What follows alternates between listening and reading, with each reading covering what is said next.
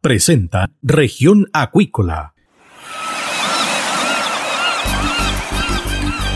Presentamos Región Acuícola.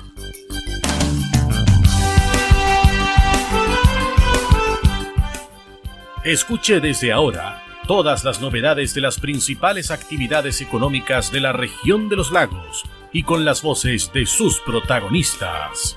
Región Acuícola es un programa producido por Radio Sago de Puerto Montt, 96.5 FM y transmitido a través de la red informativa del sur. SIBA, Ciencia Aplicada en Acuicultura. Contamos con un capital humano avanzado y equipamiento especializado. Nuestro compromiso, entregar confianza y calidad para una acuicultura sustentable. SIBA, Centro de Investigaciones Biológicas Aplicadas. Visítanos en www.siba.cl. Los ciudadanos quieren recuperar el país. Súmate a Recuperemos Chile. Recuperemos Chile. Un espacio de debate y análisis para retomar el país de todos. Este viernes desde las 15 horas, Recuperemos Chile, el valor de las ideas.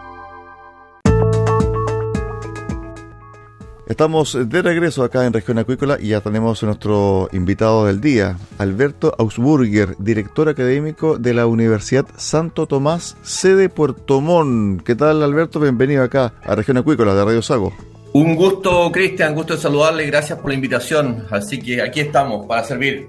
Bueno, un hombre también ligado a la mitilicultura de nivel regional, eh, Alberto. ¿ah? Así es, tuve la suerte desde a ver, yo diría que el año 2016, en que a través de Corfo se me solicitó eh, el apoyo para implementar, para generar, para armar lo que se llamaban los programas regionales que tenía Corfo. Te comento un poquito al respecto. Los programas regionales fueron eh, iniciativas de Corfo en el cual identificaban aquellas industrias que tenían mayor potencial en, en la región y a ella se intervenía con el apoyo estructural eh, a través de Corfo. Así que ahí tuve la suerte de partir con lo que se llamó el Programa Estratégico Regional para la Industria Mitilicultora, que me tocó armar y después presidir hasta hace un par de semanas atrás, en realidad. Hasta un par de semanas atrás estaba ahí de presidente de este Programa Estratégico Regional. Bueno, y además también, Alberto,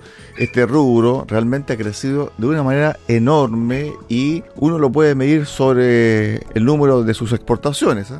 Así es. La verdad es que justamente esta industria fue seleccionada por Corfo por esas características. Tuvo un crecimiento cercano a un 20% anual eh, hacia hace una década atrás, eh, un tanto desordenado ese crecimiento, eh, y llegó a dimensiones que hoy por hoy podemos sentirnos orgullosos. Somos, somos Chile, digamos, el país número uno, el primer el número uno en exportaciones de choritos del mundo. Y a nivel de producción somos los segundos, después de China, porque China normalmente las estadísticas las, eh, ¿cómo se llama? Las eh, minimiza por este, este, tremendo país que en todas las exportaciones, eh, por supuesto, nos lleva mucha delantera. Pero somos el primer país exportador de choritos del mundo. Así que es una tremenda, tremenda industria que estaba bastante silenciosa, calladita, eh, muy, eh, por supuesto, muy localizada, es eh, en un alto porcentaje, sobre un 95% de toda la actividad, es en la décima región de los lagos. ¿Cómo la ciencia colaboró con esto, Alberto? La academia. La historia es larga. La mitilicultura, el cultivo de choritos, se inicia en el país hace ya 40 años con la introducción tecnológica desde España.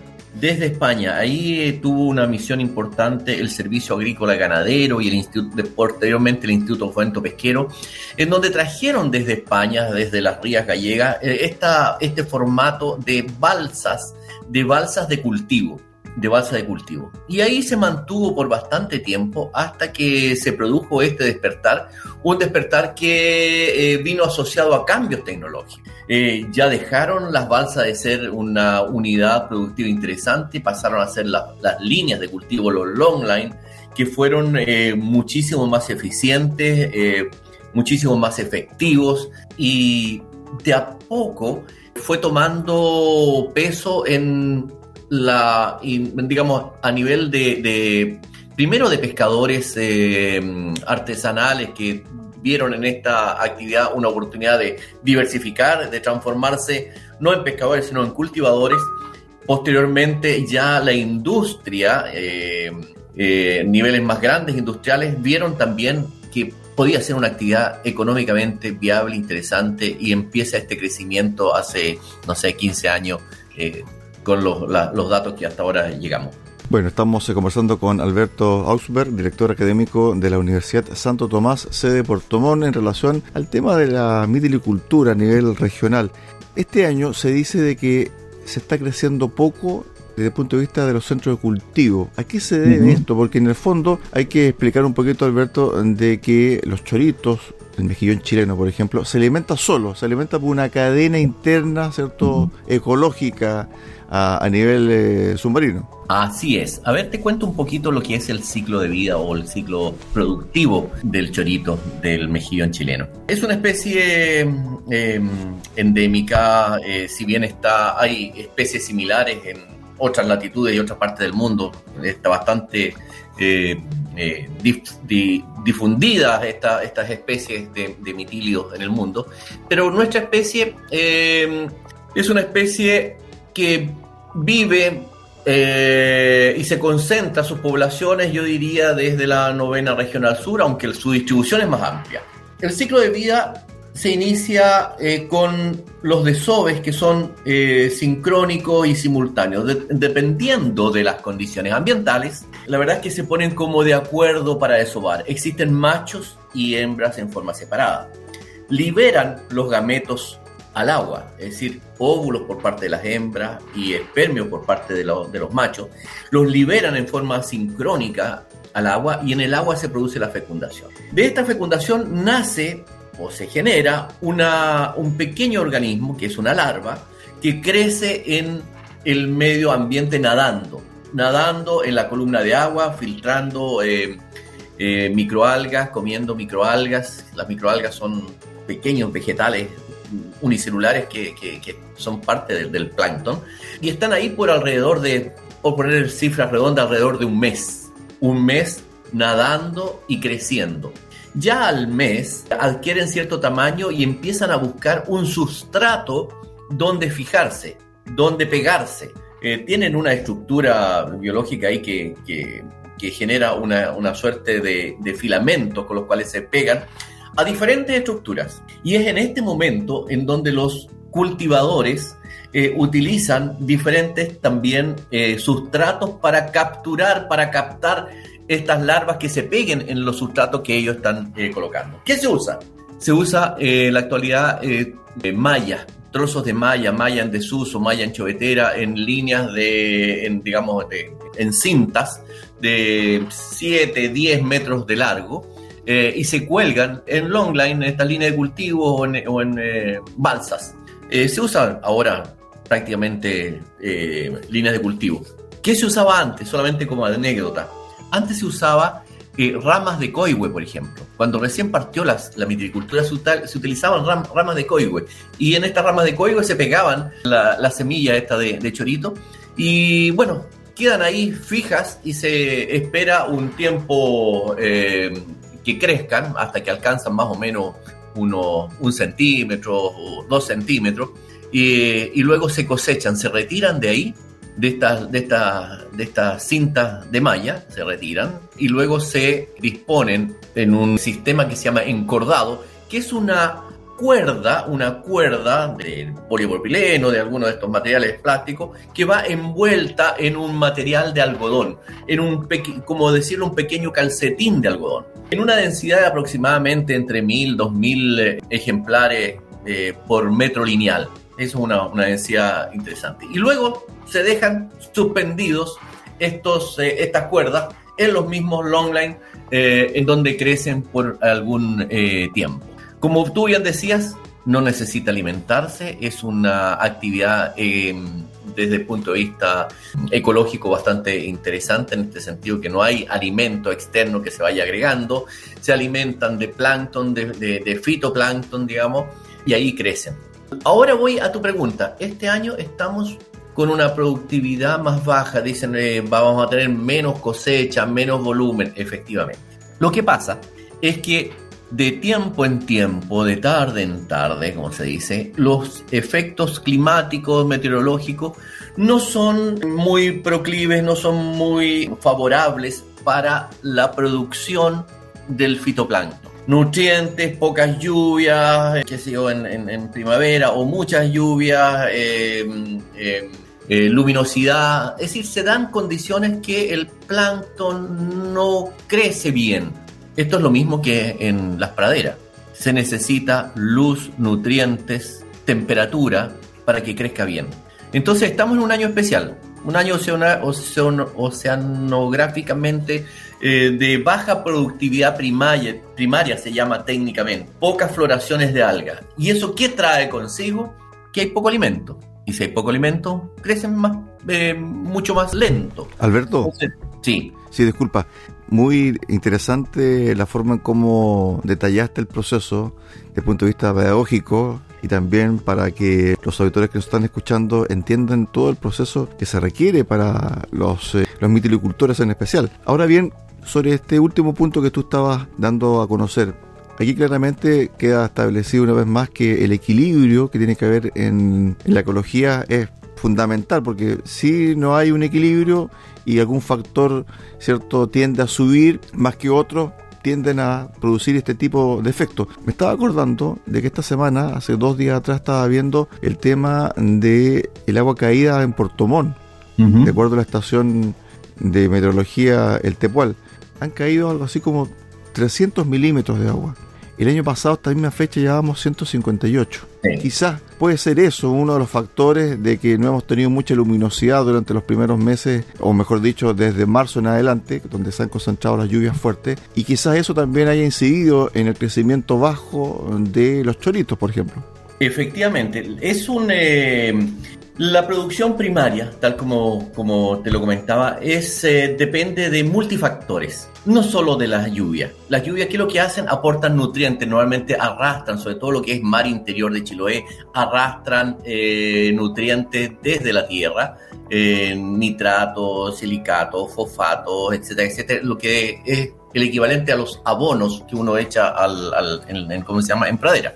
La luminosidad lo, que podemos estar viendo, tú estás viendo lluvias ahora recientes, pero eh, eh, por ser una primavera sin, con poca lluvia, una primavera eh, con otras condiciones de repente de, de, regímenes de viento que desplazan el agua y no quedan en, en, las zonas donde se produce esta productividad primaria. En fin, la, hay, hay, un sinnúmero de factores que de alguna manera se orquestan para generar condiciones propicias o no propicias para la producción primaria. Si tú bien te recuerdas, hace, yo no, no, no, recuerdo bien el año, unos 8 o 10 años atrás, que no hubo captación de semillas, ¿te acuerdas de ese, de ese evento? Sí, sí. También se dio una condición eh, ambiental que no permitió que estas larvas que yo te decía se fijaran en los sustratos que dispusieron para que, para que se fijaran.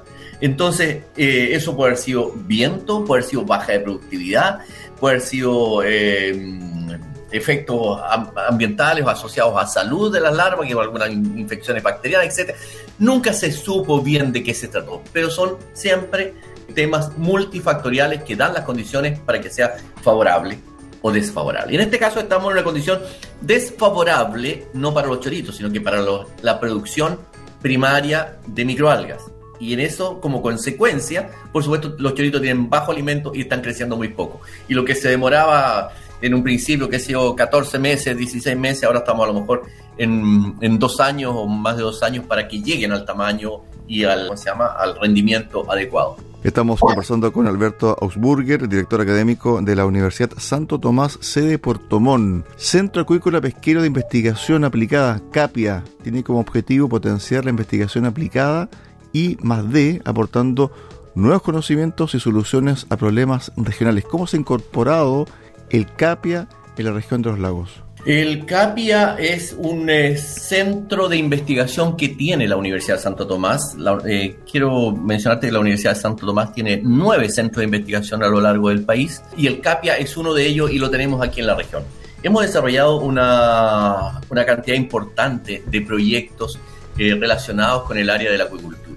En temas de algas, nuevos, productos para algas, eh, en temas de, los choritos también, eh, un eh, proyecto adelantándonos a temas de enfermedades de moluscos, un proyecto relacionado con el cómo evaluar bancos naturales, porque es un tema difícil la evaluación de bancos naturales.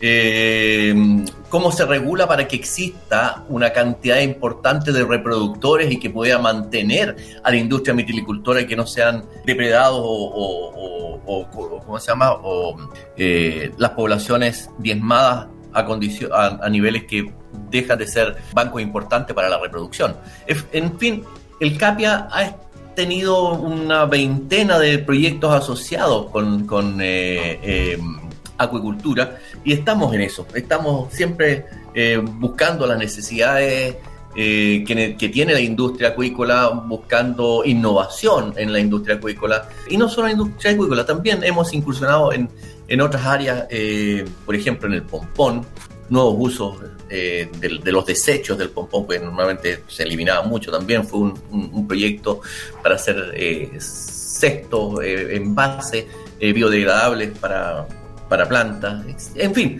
estamos ahí. Es un centro muy interesante que estamos constantemente buscando innovación, investigación de apoyo para la industria. Sobre este mismo punto, Alberto, porque claramente la investigación y la innovación dan pie a que la producción también dé un salto cualitativo y cuantitativo 2.0. El ingreso de la tecnología y el ingreso también de proyectos innovadores hacen que, por ejemplo, los mitílidos, o mejor dicho, la cosecha, la producción, pueda tener un avance 2.0. ¿Cómo tú ves esa área en particular? Porque el área de salmón prácticamente se maneja sola, hay muchos recursos, pero el área de la mitricultura, el área de las algas que tiene un tremendo potencial en nuestra región, también evidentemente necesitan de esta colaboración de la academia, de la ciencia, para ir innovando y también para dar un salto cualitativo.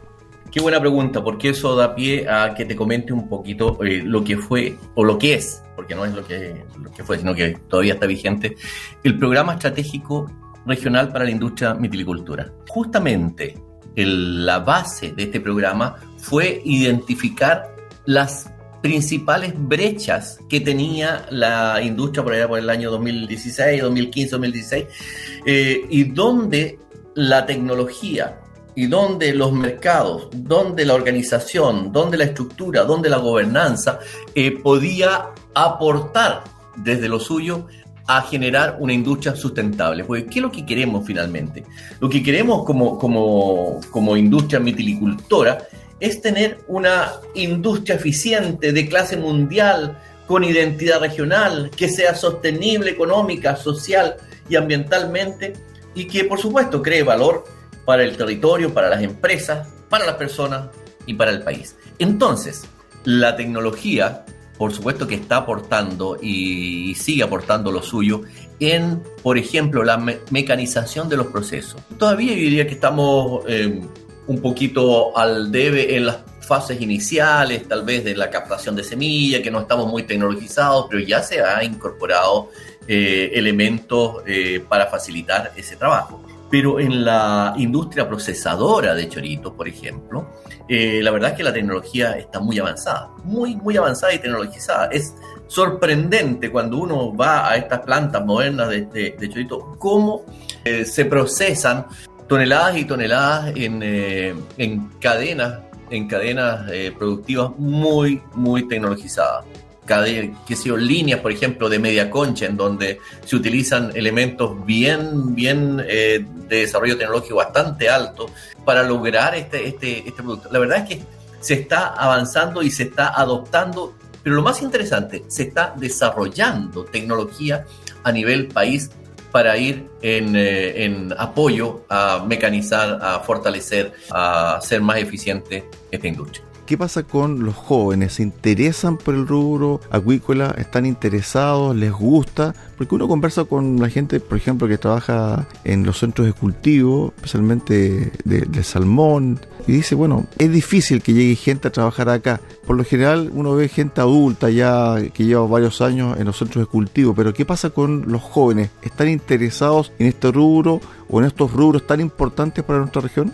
Súper buena tu pregunta y la respuesta no es, no es fácil de, de generar, pero lo que sí te puedo decir que de acuerdo a lo que nosotros vemos como institución aquí, como universidad, nosotros tenemos una carrera eh, relacionada con, con, acuicultura, es un técnico en acuicultura, y la verdad es que ha ido incrementando significativamente la matrícula. Es decir, hay cada día más interés. Yo creo que en la medida que eh, se vea, porque esto es un tema de, de, oferta-demanda, en la medida que se, se vea la demanda, en la medida que los sueldos y las remuneraciones de, la, de, de estos sectores también pasen a ser interesantes como lo está haciendo, el empleo va a girar hacia esos, hacia esos sectores. Hoy por hoy en la industria salmonera, por ejemplo, eh, eh, eh, hay mucho interés porque son interesantes las plazas de, empleo. en la industria viticultora, yo diría un poco menos, pero está creciendo. Así que yo soy muy optimista en ese sentido. Yo creo que nuestra industria regional, sobre todo de la provincia de Yanquihue, que está basada en un alto porcentaje en actividades de acuicultura, salmón y chorito, eh, va a tener una buena respuesta de los jóvenes eh, por, por el interés de estudiar, capacitarse y poder trabajar en estas líneas. Finalmente, Alberto, a ver, ayer se inauguró el año académico en la Universidad Santo Tomás, sede de Puerto Montt, y se trató un tema muy interesante porque tiene que ver con nuestra región, el conflicto Rusia-Ucrania y cómo afecta a nuestra región de los lagos, Alberto. Efectivamente, un, eh, un tema que, que, nos junta de lo que estábamos hablando anteriormente. Fue una actividad muy, muy interesante con invitados especiales que nos mostraron cómo, cómo impacta esta guerra Rusia-Ucrania en la economía o en el quehacer de nuestra región se levantó una discusión realmente de muy buen nivel eh, y solamente para poner algunas cifras en, el contexto. Nuestra principal industria, tal como lo decía anteriormente, salmón y el mejillón o el chorito, eh, tienen relación comercial con Rusia y Ucrania. Sin más, el 5% del salmón exportado va a Rusia y Ucrania y el 20% del total del mejillón exportado va a Rusia y Ucrania. Así que eh, no es menor el impacto que puede tener eh, sobre la economía regional. Pero, a su vez, se analizó también que, eh, producto de esta, misma, de esta misma situación de conflicto, los valores comerciales de los productos han subido considerablemente y probablemente se produzca una suerte de neteo entre una menor producción y un mayor valor. Y eso eh, probablemente también genere un impacto eh, bastante más suave de las eh, cifras duras que puede ser la importancia que tienen estos países como receptores de nuestra, de, nuestra, de nuestra exportación. Así que fue una actividad realmente buena, se habló de política asociada al contexto global, eh, la verdad es que fue una actividad muy interesante. Bueno, y además también, Alberto, cuando se producen este tipo de situaciones, claramente que hay que ir a buscar nuevos mercados, porque cuando se cierra una puerta, claramente hay que buscar otros mercados para introducir este producto tan apetecible, especialmente en la zona de, de Asia, Alberto.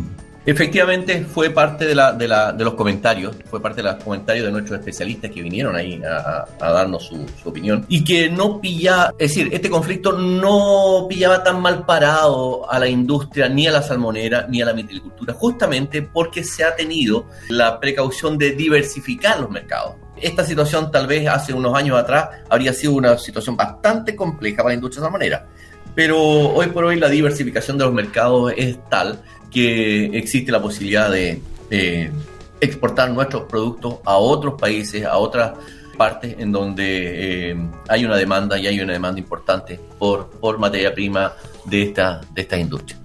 Quedamos bastante tranquilos con eso, Cristian. Estuvimos eh, con Alberto Augsburger, director académico de la Universidad Santo Tomás, sede de Puerto Montt, conversando esta jornada acá en Región Acuícola de Radio Saco. Gracias, Alberto, por estos minutos y esta interesante entrevista. Muchas gracias a ti, Cristian. Eh, un saludo a todos los auditores y estamos disponibles para cuando tú quieras. Muchas gracias. Chao, chao. De esta forma llegamos al final del programa del día de hoy acá en región acuícola. Los esperamos mañana a contar de las 13.30 horas en el 96.5 FM en Puerto Montt. Que usted tenga una excelente tarde.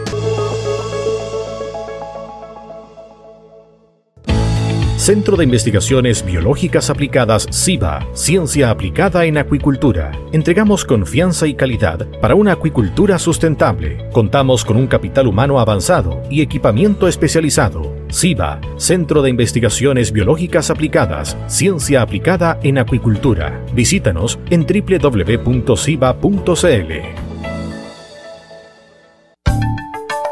Escuche todos los viernes desde las 15 horas Recuperemos Chile. Recuperemos Chile. Un espacio de ciudadanos que busca retomar el país de todos. Recuperemos Chile, el valor de las ideas.